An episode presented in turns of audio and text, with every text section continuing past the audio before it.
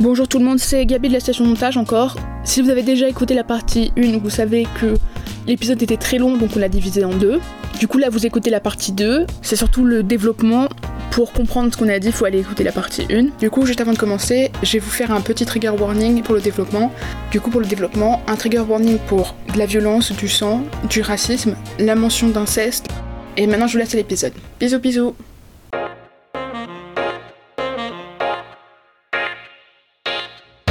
Et donc dans cet épisode, on va le structurer en trois parties. La première partie, on va vous parler du rythme de ces deux films, qui ont des problèmes assez similaires là-dessus. Même si, spoiler de notre épisode, ce mortel instrument est mieux. Deuxième partie, on va parlera du fait que ce sont deux histoires qui sont quand même très clichés dans un marché de fantasy pour ados qui est déjà très saturé à l'époque et en plus qui est en train de passer au genre des dystopies plus que de la fantasy. Et on terminera sur le world building. C'est ça. Let's go.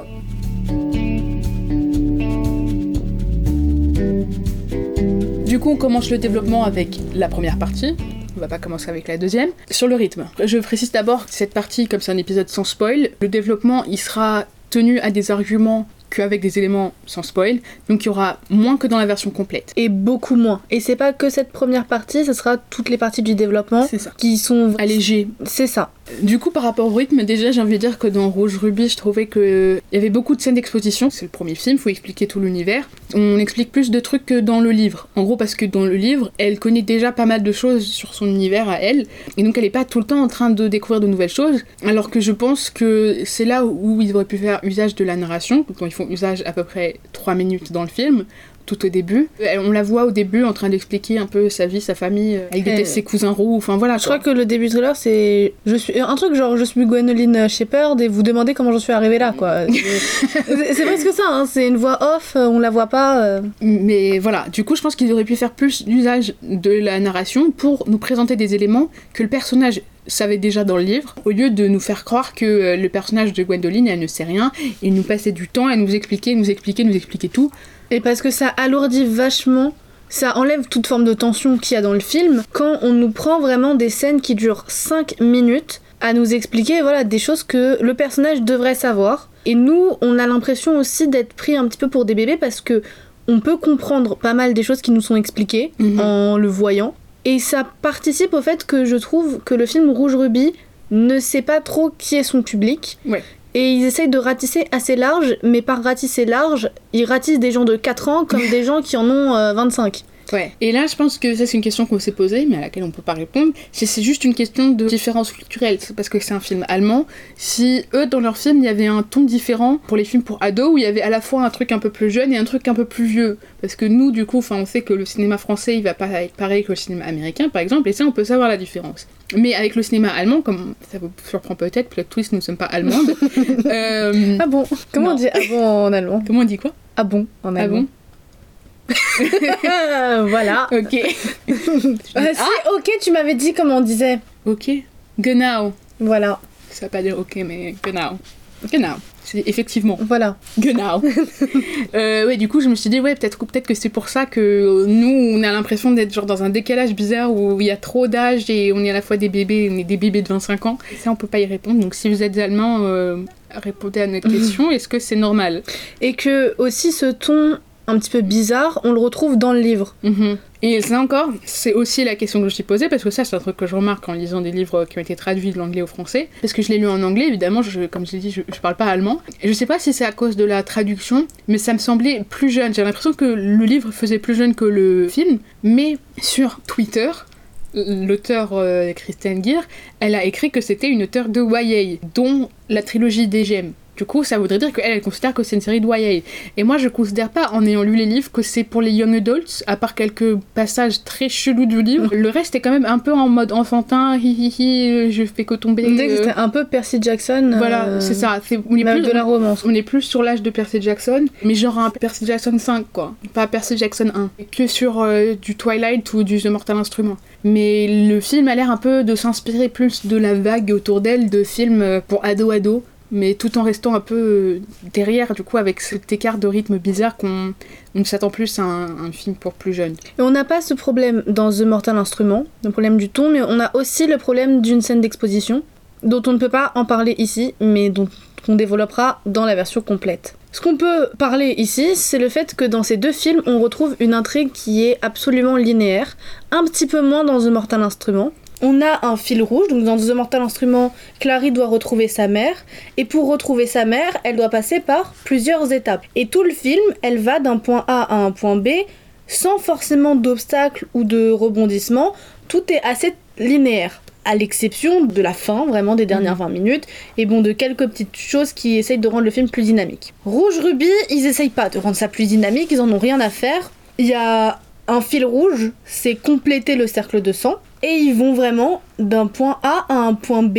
Et en fait, ce qui est vraiment particulier dans ce film, c'est qu'il est très long, il dure deux heures. Et en fait, on sait pas quand est-ce qu'on s'arrête parce que chaque nouvelle étape de cette ligne est tournée un peu comme une fin. Donc chaque scène, t'arrives et tu dis Ah bah c'est fini. Ce n'est pas fini. Et tu ne sais jamais quand c'est fini, à part si tu regardes la ligne. Voilà, et surtout que tu as tendance à être surpris quand tu regardes la ligne et que tu vois qu'il reste 20 minutes du film.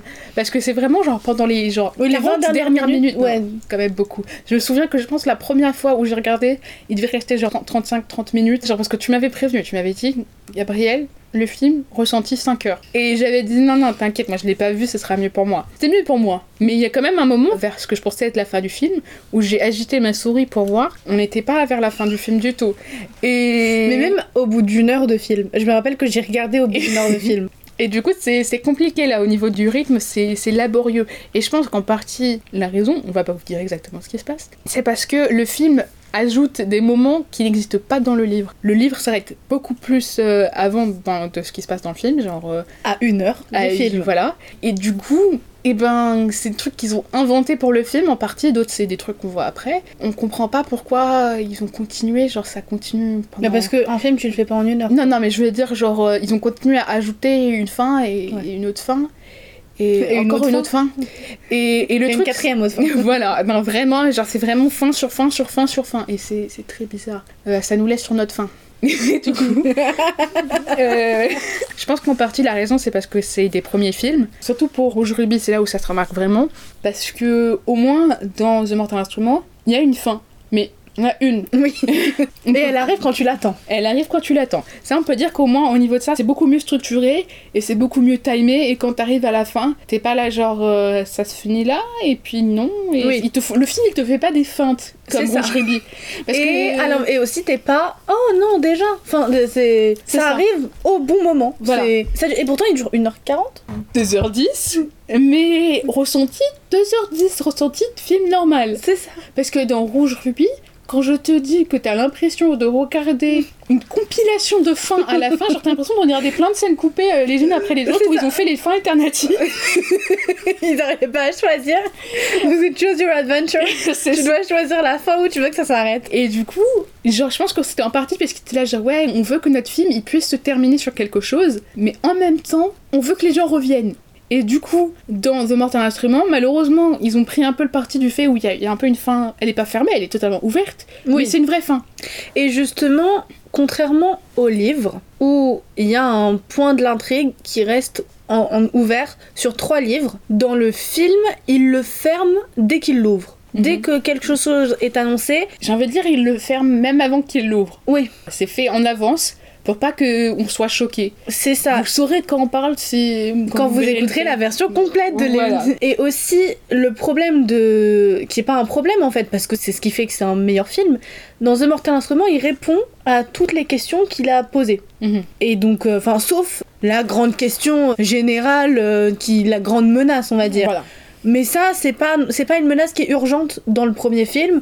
Donc ça va, tu ressens pas cette tension tout le temps. Et donc il répond à toutes les questions, donc à la fin, tu regardes quelque chose, on t'a pas menti, t'es satisfait de ce que t'as vu, c'est comme après un repas, t'as le ventre rempli, et t'as plus faim. Et comme la fin, elle est ouverte, mais ça pourrait être une fin de film unique, t'es pas forcément là à demander la suite tout de suite. Mhm. Et donc, il crée pas cette tension pour dire oh non, je veux euh, le deuxième, je veux le troisième, etc. Alors que dans Rouge Ruby, il prend le parti inverse qui est de ne répondre à aucune des questions qu'il pose. Et juste d'apporter de nouvelles questions C'est ça, tout le temps. en Et parfois, il répond aux questions qu'il a posées, mais il te dit mais peut-être qu'on n'a pas répondu. tu regardes ça et à la fin t'es confus, t'as quand même dépensé deux heures de ton temps, t'as encore faim, c'est comme tu, tu vas manger au resto gastronomique et puis après tu vas te prendre un grec quoi. Mais tu te dis, j'aimerais voir la suite, j'aimerais avoir les réponses à mes questions. Ouais. Et c'est pour ça qu'après, t'as une trilogie. Ouais, parce que moi, premier degré, hein, parce que toi tu les avais vus les autres films. Moi, à la fin du film, je me suis dit j'ai envie de voir la suite, pas parce que j'ai aimé, mais parce que j'ai pas compris et que je souhaitais comprendre. Et du coup, parce que j'étais là genre je suis pas sûre de pouvoir m'infliger deux autres films, c'est là où je suis allée vous lire les livres. Et je peux dire une chose, c'est que le livre il répond pas aux questions. C'est-à-dire que tu es en train de lire le livre et c'est vraiment c'est beaucoup de suspension d'incrédulité, mais moi je pense que c'est pas que ça. Mais ça on en parlera plus tard sur, dans le world building. C'est ça. Et avant le world building, on doit passer à notre deuxième partie, qui est le fait que c'est deux histoires qui sont pleines de clichés. Donc on y va maintenant. Allez.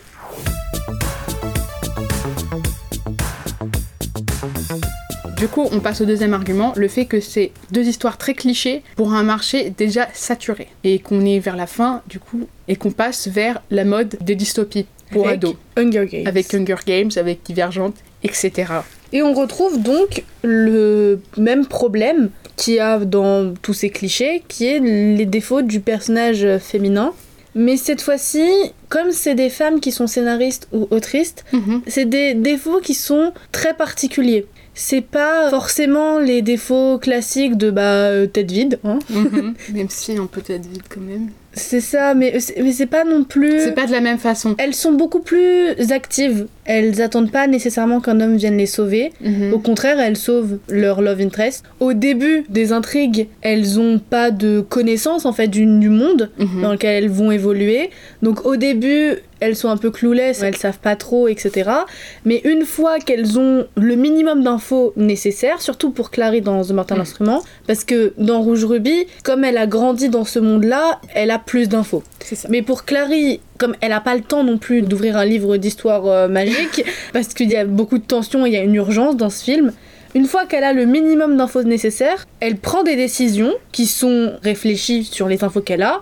Et elle n'hésite pas à avancer ses- son point de vue et elle demande pas mais peut-être que toi comme tu sais mieux euh, grand homme fort Mm. tu vas pouvoir m'aider non non non elle en a rien à faire elle dit bah voilà ok très bien moi je sais que A plus B égale C Mhm. donc je propose cette solution et si t'es pas d'accord avec moi, tant pis parce que c'est ma vie. Mhm. Mais du coup, c'est quand même des personnages qui ont des personnalités particulières, soit parce qu'elles en ont pas beaucoup, parce que c'est des protagonistes. euh, Enfin, Clary, je pense que elle a un peu plus de vide, parce qu'il faut qu'on puisse euh, projeter, se projeter dans son personnage. Alors qu'au contraire, Gwendoline a une personnalité très forte, qui est qu'elle est très bête et qu'elle est très maladroite. Et ça, vraiment, sans vouloir spoiler, enfin, j'ai pas vous spoiler à chaque fois qu'elle trébuche, quoi, mais euh, elle trébuche vraiment beaucoup. Mais genre, dans le livre, euh, parce que moi je pensais que c'était un gag pour le film, non. Elle passe le livre à tout le temps trébucher.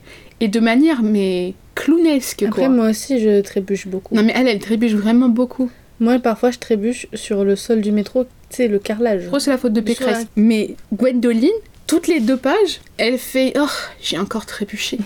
Et j'étais là, genre, il faut, il faut, il faut consulter, il faut faire quelque chose, vous avez un problème d'oreille interne, madame. Et, et vraiment, ça, ça m'inquiète. euh, voilà, mais du coup, je pense que c'est ça. Je pense qu'elle aille voir le podologue. Il va dire, madame, vous avez le pied complètement effondré. voilà, les vrais savent de quoi je parle. le vrai. Non, Inès, qu'elle a raconté cette histoire hier. J'avais raconté ça à Léo aussi. Mais du coup- Bisous Léo. Coucou. Du coup, oui, genre, il y a beaucoup de personnalités qui, genre, c'est caricatural. Elle a beaucoup de motivation, elle sait ce qu'elle veut faire, elle aime sa famille. Après, je pense que c'est pas aidé la vision d'elle en tant que personnage stupide par le doublage qui, Oui. qui, qui donne l'impression qu'elle qu'elle sait pas ce qu'elle dit. Mais quand même, je pense que déjà rien que dans l'écriture du livre, ça se voit. Euh, Il y a beaucoup de personnalités qui infusent dans ce personnage. Elle se laisse pas faire, même si elle sait qu'elle est pas aussi apte à faire sa mission que sa cousine. Elle va pas faire oh non, je suis trop nulle.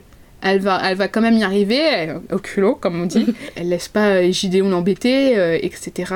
Après, tu dis que Clary, elle a un peu moins de personnalité, mais quand même. Non, elle a quand même de la personnalité. C'est il y a plusieurs moments où elle dit non, euh, je suis pas d'accord, euh, non, je veux qu'on fasse ci. euh, elle dirige un petit peu. Oui, non mais je veux dire, elle fait des trucs, elle a de la personnalité. Mais je veux dire que Gwendoline, elle a des niveaux caricaturaux de personnalité à côté. oui, oui, oui. à côté, euh, Mais Clary, après, elle est là. The Mortal Instruments, c'est quand même plus réaliste. Parce que déjà, on pose dans le monde que les humains ne peuvent pas voir. mhm. Et donc, à partir de là, c'est plus facile de dire Ah bah oui, peut-être, parce que moi je suis humaine, donc je peux pas voir. Enfin, tu vois ce que je veux dire? Bah c'est comme dans Percy Jackson. Oui, oui, mais bah oui. Mais donc, c'est plus simple. Alors Mhm. que dans Rouge Ruby, ils sont tous humains.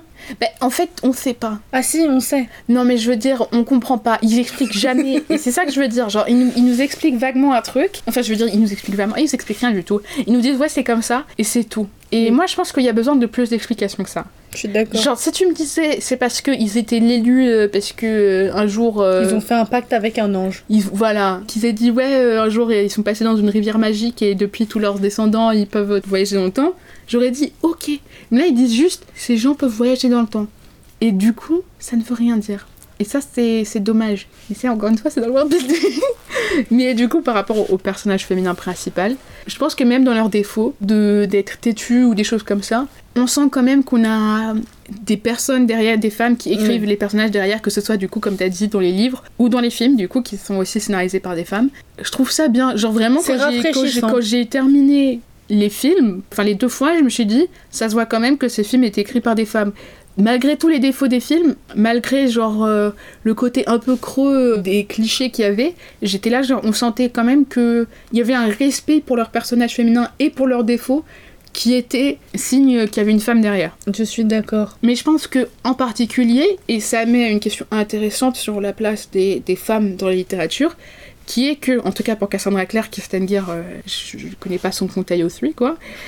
Et C'est les- pour ceux qui ne savent pas, pour les néophytes, c'est un conte de fanfiction comme Wattpad, mais qui est plus connu. Mais je crois qu'on connaît plus Wattpad en France. Je sais pas, mais je crois que IO3 est plus euh, Anglophone Oui, aux États-Unis. Mais du coup, les romans écrits par euh, des femmes ont donné des fanfics écrits par des femmes qui ont ensuite écrit des romans toujours écrits par des femmes du coup qui eux ont donné des fanfics etc genre ça fait genre un Et qu'à chaque génération, on augmente le genre et le, la tranche d'âge qui est... c'est ça Parce qu'en gros, c'est des enfants qui ont grandi avec quelque chose, qui Mhm. quand elles sont devenues ados, ont écrit bah, pour des ados, Mhm. qui eux ont écrit après, c'était des ados et ils sont devenus des adultes qui ont écrit pour des adultes. voilà Et ça, on le voit bien avec Harry Potter qui est pour enfants, enfant qui est devenu The Mortal Instrument par Cassandra Clare pour ados. et qui, est- qui a donné lieu à des sagas comme les trucs de fantasy comme ceux de Oui, Sarah c'est J. oui. Maas qui sont pour à Cotard qui sont pour enfin, c'est pour euh, jeunes adultes. Ah, non non non, il faut dire cette quote. C'est les en gros, t'as deux personnes, je n'ai pas lu ces livres. Deux personnages qui sont tous des furies en plus, ils ont des, des poils et des, des queues et des voilà. Euh, et ils sont dans une tente pendant une pendant la guerre et ils sont là. Les les grognements euh, remplissaient la tente en faisant taire les cris des pauvres enfants qui se faisaient massacrer à la guerre. C'est un truc comme ça. Chapitre genre 48. hein. Enfin, on sent qu'il y a quand même un espèce de renouvellement du genre avec la génération d'après à chaque fois, basé sur qui était le public à ce moment-là. Et le truc, c'est que c'est spécifique aussi à des romans écrits par des femmes, parce qu'évidemment, genre, euh, ces genres existent aussi écrits par des hommes, mais dans cette catégorie-là, à toute cette tranche d'âge-là, c'est des romans écrits par des femmes. Mais sans transition, parce qu'on part sur quelque chose de complètement différent, là, moi, ce que j'ai à dire, c'est ce qui est aussi très très cliché dans The Mortal Instrument, c'est le casting de Jace par Jamie. Donc, on l'a dit au début, qu'il prend énormément de plaisir à, à jouer son rôle, Je trouve que Jamie, il a une beauté très particulière, un peu elfique. et que du coup, pour un, ce genre de film, ça marche bien, parce que genre, pour faire, genre, c'est un Shadowhunter, il a, il a des traits euh, qui correspondent bien à un monde de fantasy. Tout en restant ça. humain, parce qu'il ressemble pas à un alien non plus, quoi. Mais je veux dire que Euh, que je l'aime. Ok, mais tu sais, moi j'ai peur des aliens. Mais du coup, genre, je trouve que très souvent dans les livres, et ce qui est ironique, c'est que c'est pas vraiment le cas dans The Mortal Instrument, ils vont parler d'un Love Interest qui a un physique un peu euh, atypique. Enfin, ils vont dire, genre, euh, ils vont pas faire, ouais, c'est un top modèle, il va dire, ah oui, tout ça. Il avait un nez comme ça et tout, et c'est pas forcément le nez, genre voilà. Mhm. Et mais généralement, quand ils vont passer à l'adaptation, le mec va avoir, genre, le visage le plus basique du monde. Genre, c'est vraiment le basic white boy of the month, et c'est tout.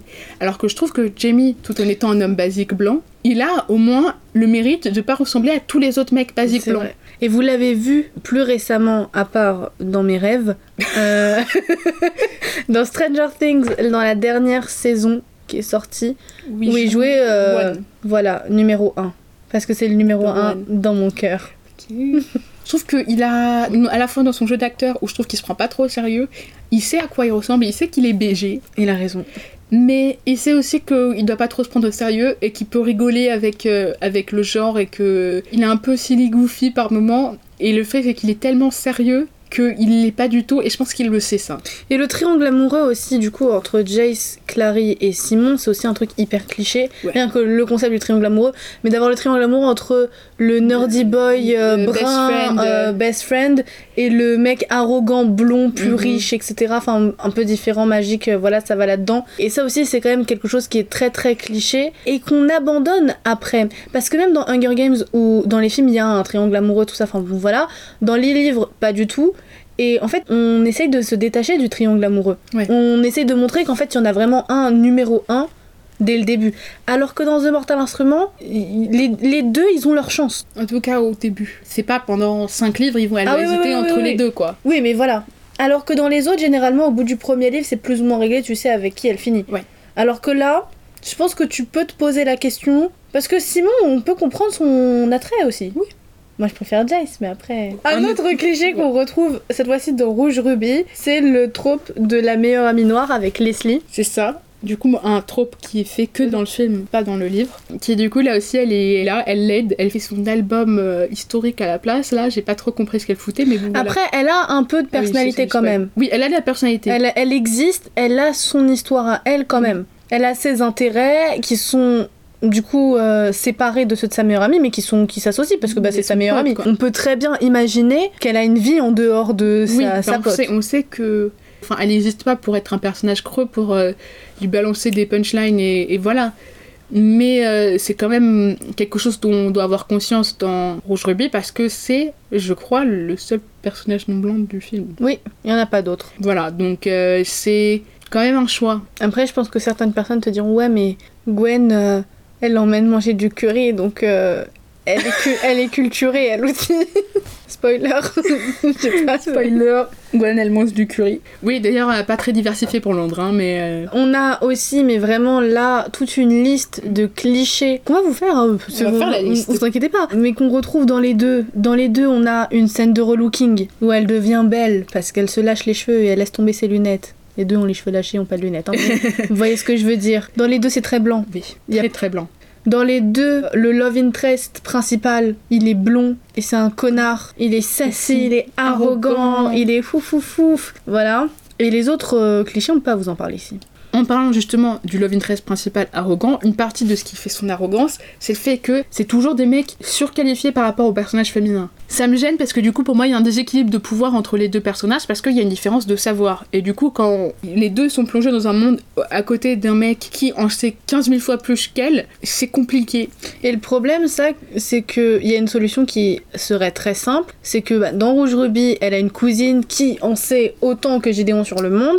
Et dans The Mortal Instrument, Isabelle qui en sait autant que Jace sur le monde. Et si elles avaient une place plus importante et qu'on laissait plus de place à l'amitié entre les filles, parce Mhm. que. euh, Bon là elles sont not like the other girls donc euh, elles sont elles doivent être différentes donc elles doivent être séparées elles peuvent pas avoir des vraies amitiés féminines mais si on coupait ce cliché là et qu'on les autorisait ça pourrait être l'autre fille Oui. la mentor et ça réglerait ce problème là C'est ça. Et, et c'est très rarement euh, l'opposé je trouve. bah moi je peux citer en opposé Huntic une série d'animation de Rainbow c'est une série italienne par Eugenio Straffi le créateur des Winx et dedans c'est l'inverse un jeune homme qui rentre dans un monde magique Mhm. Et là-dedans, c'est une fille qui va être sa mentor. Mais elle est sa mentor pour pas beaucoup d'épisodes Mhm. avant que lui devienne plus puissant qu'elle. Et mais avant la fin de la saison 1, parce que je crois qu'il y a 2-3 saisons, un truc comme ça, avant la fin de la saison 1, c'est lui qui la sauve tout le temps. Bah, tu vois, moi, l'exemple auquel je pense, c'est genre Percy Jackson, dans le sens où Percy, il arrive dans le monde où il y a Annabeth qui en fait déjà énormément plus que lui. Mais le truc, c'est que c'est un peu dans le même sens, où il va quand même être beaucoup plus puissant qu'Annabeth au niveau des pouvoirs. Après, j'ai envie de dire, c'est un peu différent, parce que ce qui fait que Annabeth est plus qualifiée que lui, c'est pas les pouvoirs, parce que tout le monde a des pouvoirs Ouais. différents dans l'univers de Percy Jackson, mais c'est que elle en sait plus. Et ça, même dans les livres, euh, les derniers livres qui sortent, c'est toujours pareil. Alors c'est toujours plus que lui parce que lui, tête vide de. Mais il continue Mais de la est- sauver physiquement Il parfois. continue de la sauver physiquement parfois, mais je pense que là c'est un peu plus égal. Ils se sauvent tous les deux parce qu'elle n'est pas devenue stupide entre temps et que malgré ses pouvoirs, elle l'aide beaucoup. Et c'est pas non plus, elle l'aide euh, comme une sidekick quoi. Il y a quand même un peu plus une part d'égalité. Bah dans Hunting, Sophie, elle devient pas stupide, mais euh, Non, mais je veux dire, euh, Blondinet, j'ai oublié son nom, il devient très vite plus fort qu'elle, quoi. Oui, mais je veux dire, dans Percy Jackson, même s'il a, Ouais. il a plus de pouvoir qu'elle, ça fait, ça fait pas qu'elle est reléguée à un état de moins puissante, quoi. Il admire énormément son travail, il a besoin d'elle pour l'aider. Et du coup, c'est un des grands exemples, j'ai envie de dire, c'est un peu plus une part d'égalité, et que c'est le mec qui est moins qualifié que la meuf, quand même. Et autre que la caractérisation qui est cliché dans, dans ces deux trucs, il y a quand même les dialogues aussi. Alors pour Rouge Ruby, on peut pas trop en dire parce que le doublage, c'est pas une bonne base pour juger. Par contre, dans The Mortal Instrument, il y a énormément, énormément de one-liners. Chaque phrase pourrait être une citation, presque. Ouais. Et c'est c'est très cliché. C'est pas, ouais, c'est pas non seulement très cliché, je pense que c'est très daté aussi. La façon dont c'est fait, ça se voit que c'est sorti en 2013. Genre, tu sens les films d'action avec tous les one-liners, genre. euh, C'est près-2016. C'est entre 2008 et 2016. Ouais, en fait, c'est un peu comme cet univers-là. Genre, vous voyez, le MCU à cette époque-là, Ouais. c'était, c'était le Joss Whedonisme. Mais quoi. même euh, How I Met Your Mother, tu vois, genre euh, les séries comiques. euh, en fait, pour mettre de la comédie, tu devais mettre des punchlines tout Ouais. le temps. En fait, je trouve que ça fait un peu le charme du film. Oui. Et parce que ça participe de la caractérisation, surtout bah, c'est Jace qui les a beaucoup. Et ça va en Et fait. Simon Et parce qu'il le, et oui, et parce qu'il le joue bien. Oui. Et pareil, euh, Simon, c'est qui Robert Sheehan. Voilà, il le joue bien aussi, Mhm. tu vois. Mais c'est vrai que c'est daté. Ouais, mais je trouve ça quand même drôle. Moi, j'avoue, j'ai rigolé. Et à côté de tous ces clichés donc de caractérisation et de dialogue, on a aussi sur le marché un vrai passage aux dystopies. Et on change complètement de paradigme, c'est plus le bon marché, c'est euh, c'est plus le bon moment. Mhm. Et les gens, ils en ont un peu marre en fait de cette fantaisie là. Ouais, c'est vrai. Mais moi, je pense qu'aujourd'hui, ça marcherait un peu plus avec genre euh, la nostalgie. Ouais.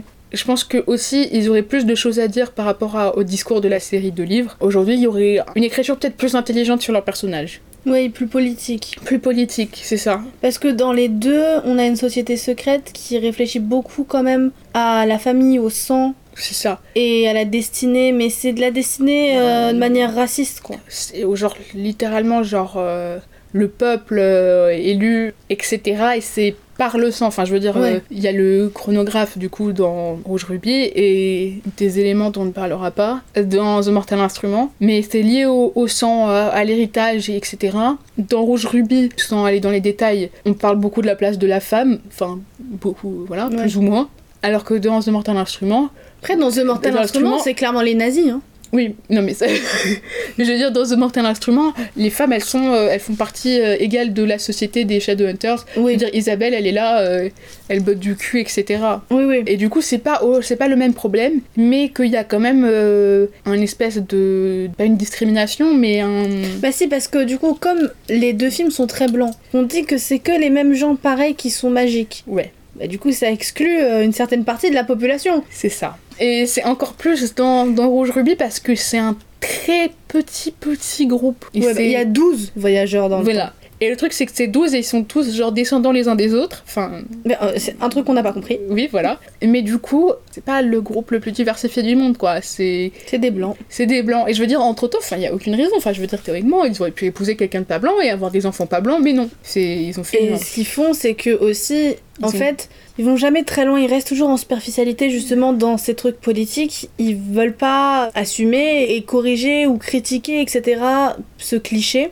Mhm. Qu- qui revient aussi bah, dans Harry Potter aussi, c'est le sang, tu vois, c'est euh, avec l'inceste, etc. Et- Mais du coup, euh, c'est c'est un cliché du coup de la fantaisie comme ça. Ils prennent jamais, enfin ils essayent jamais de le critiquer et... Non, à la limite, c'est du girl boss féminisme, quoi. C'est ça. Et ils vont pas réfléchir plus qu'à ouais, peut-être que c'est pas bien, mais moi je suis une femme et c'est moi qui fais des trucs pas bien. Et du coup, ça va. Exactement. Et, Et, sur ces belles paroles, on peut passer au dernier argument, notre dernière partie, sur le world building, où on va un petit peu plus étendre cette conversation.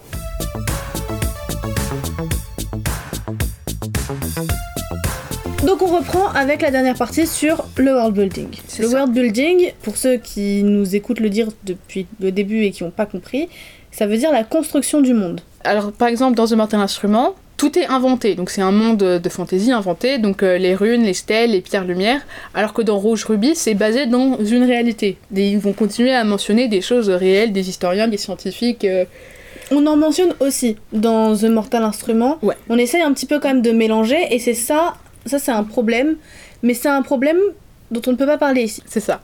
Après, je pense que ça a donné lieu à un très grand moment de comédie dans un mortel instrument. Encore une fois, vous saurez de quoi je parle si vous l'avez vu. Alors que ça n'a absolument pas grand sens dans Rouge Ruby, surtout quand on le mélange au problème qu'on a déjà mentionné d'héritage, etc. Parce que c'est, l'aspect de la société secrète, on ne donnera pas les détails, voilà. C'est quelque chose de très bizarre euh, à se baser, surtout pour y inclure des vraies personnes. Et moi, si que- je peux juste me permettre, sans en donner trop, mais quand même, un des trucs, par exemple, moi qui m'a dérangé dans Rouge Ruby sur le- la construction du monde, c'est qu'ils ont tous des noms français, comme Gideon de Villiers. De Villiers, c'est français. Vous, vous, vous, vous- vous en serez d'accord avec moi. Mais Non. c'est pas le seul. Le comte, c'est aussi le comte français, vous inquiétez pas, ils sont tous français. Mais en réalité, ils sont londoniens. Donc vraiment, euh, Londres, la cinquième plus grande ville de France. Et à côté de ça, il y a un personnage qui, est, qui a un accent français dans le film et dans les livres, c'est pareil, donc c'est pas la traduction. Mais qui s'appelle Madame Rossellini. Elle est italienne. Rossini, mais ouais, je Oui, crois. Elle, elle est italienne. italienne. Et elle- non, elle est française. Elle Alors que tous les français. autres qui sont français sont anglais. Et moi déjà ça, ça me dérange. Je suis bien d'accord. Ça montre que... Et pourtant l'Allemagne c'est à côté. hein. Ils connaissent la France, l'Angleterre et l'Italie. hein. Ils connaissent plutôt bien même. Et du coup, vraiment, le fait de pas savoir ça pour une autrice allemande, Mais surtout qu'il y a un personnage dans les livres qui est italien et qui parle avec un accent italien. Mais du coup, c'est pas elle. c'est qui? C'est un, un mec random euh, qui leur enseigne des cours euh, de je sais pas quoi. Et mais du coup, il y a un personnage italien, donc c'est pas comme si elle connaissait pas l'Italie, quoi. Euh, voilà, elle, elle sait que les Italiens, ils sont en Italie avec leur accent italien. mais apparemment, il y a aussi euh, une personne italienne avec un accent français qui est à Londres. Comme quoi en Europe, on est un tout petit village. C'est ça. Tout le monde parle pareil, mais pas, le- pas le bon. Mais du coup, oui, c'est c'est très confus. Et ça, ça essaye vraiment de s'inspirer d'une certaine esthétique de la réalité. Mais c'est ce que tu disais hors micro, c'est que en fait dans, dans Rouge Ruby, il n'y a pas vraiment de construction du monde, c'est juste l'histoire. C'est ça. Et le truc, c'est que c'est un peu genre une fanfic historique. Sauf que non. C'est vraiment juste. euh, on va aller se balader, on va regarder un truc. Parce que, ok, je vais vous donner un exemple très concret. Les livres de la cabane magique. Eux, ils vont dans l'histoire et ils rencontrent des gens random. Ils vont rencontrer Léonard de Vinci. Ils vont rencontrer euh, d'autres gens. Voilà, ils rencontrent euh, Louis Armstrong, je crois. Mais du coup, ils rencontrent des gens. Ils vont dans l'histoire pendant un court moment et ils explorent.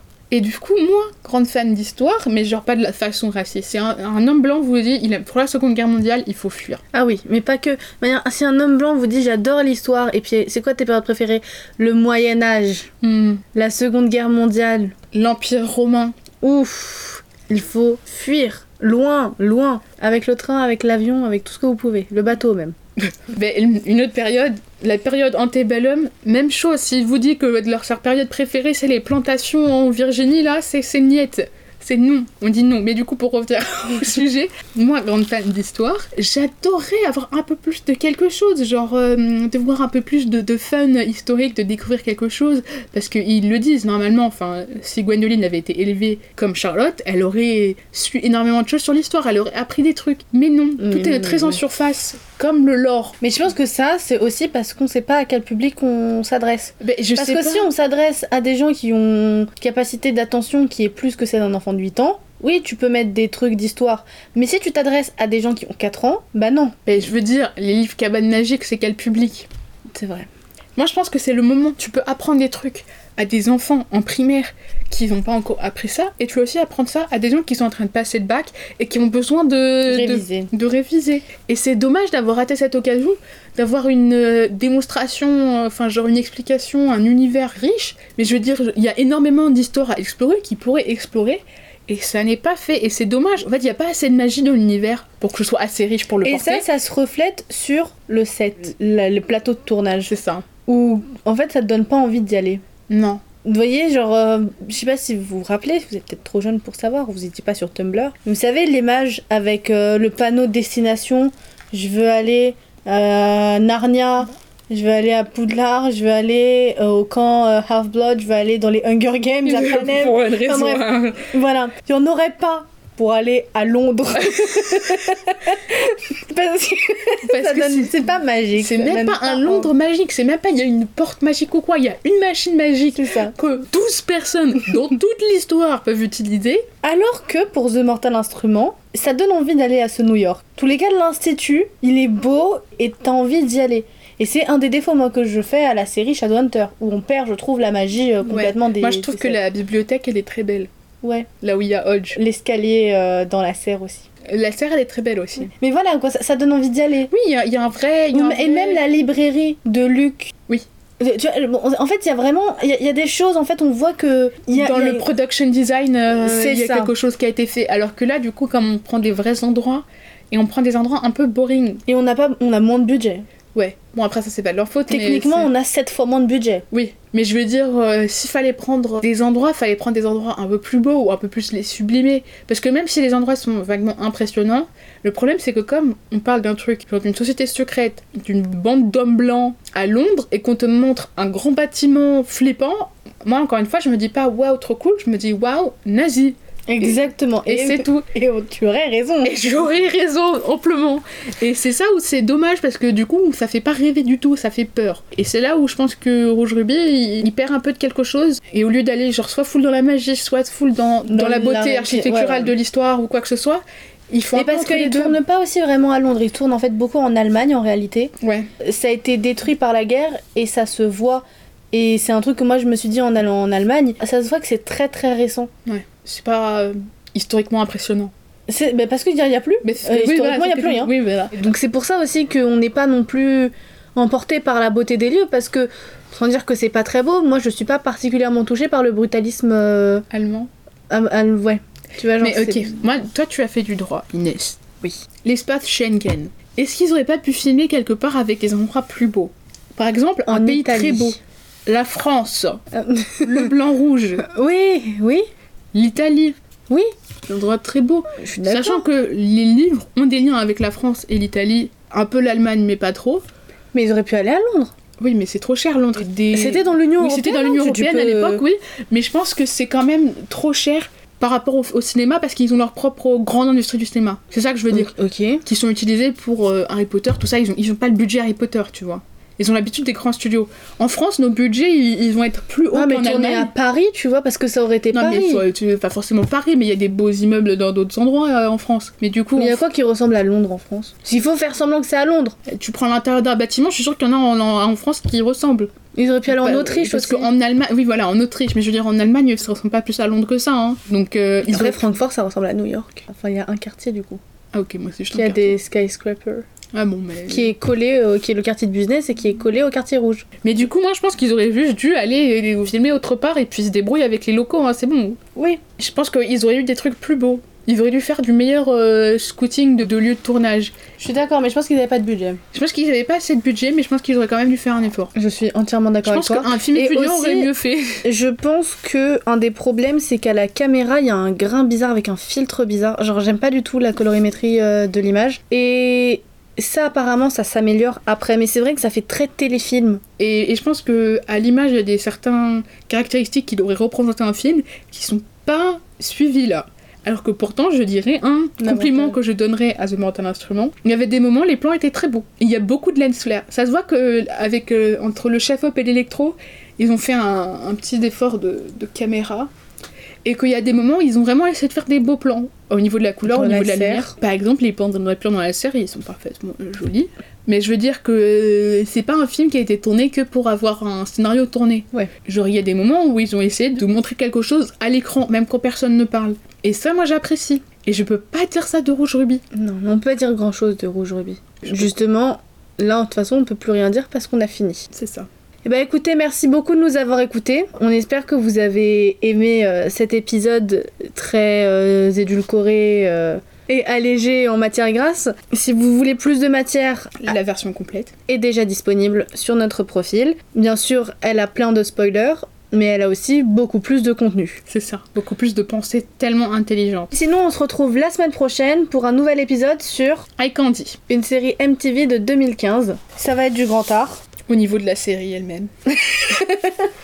Mais voilà. Bonne soirée et dites-nous en commentaire si vous voulez qu'on vous parle de Shadowhunter, la série Netflix, et de... des- Bleu saphir et vert émeraude, les suites ça. de Rouge Rubis. On n'en parlera pas dans un même épisode comme on a fait là, parce que a- c'est pas aussi pertinent déjà, et que je pense que Bleu Saphir et Vert Émeraude, peut-être les deux en- ensemble, Ouais, mais Shadowhunter tout court, il y a des choses à dire. beaucoup de choses à dire.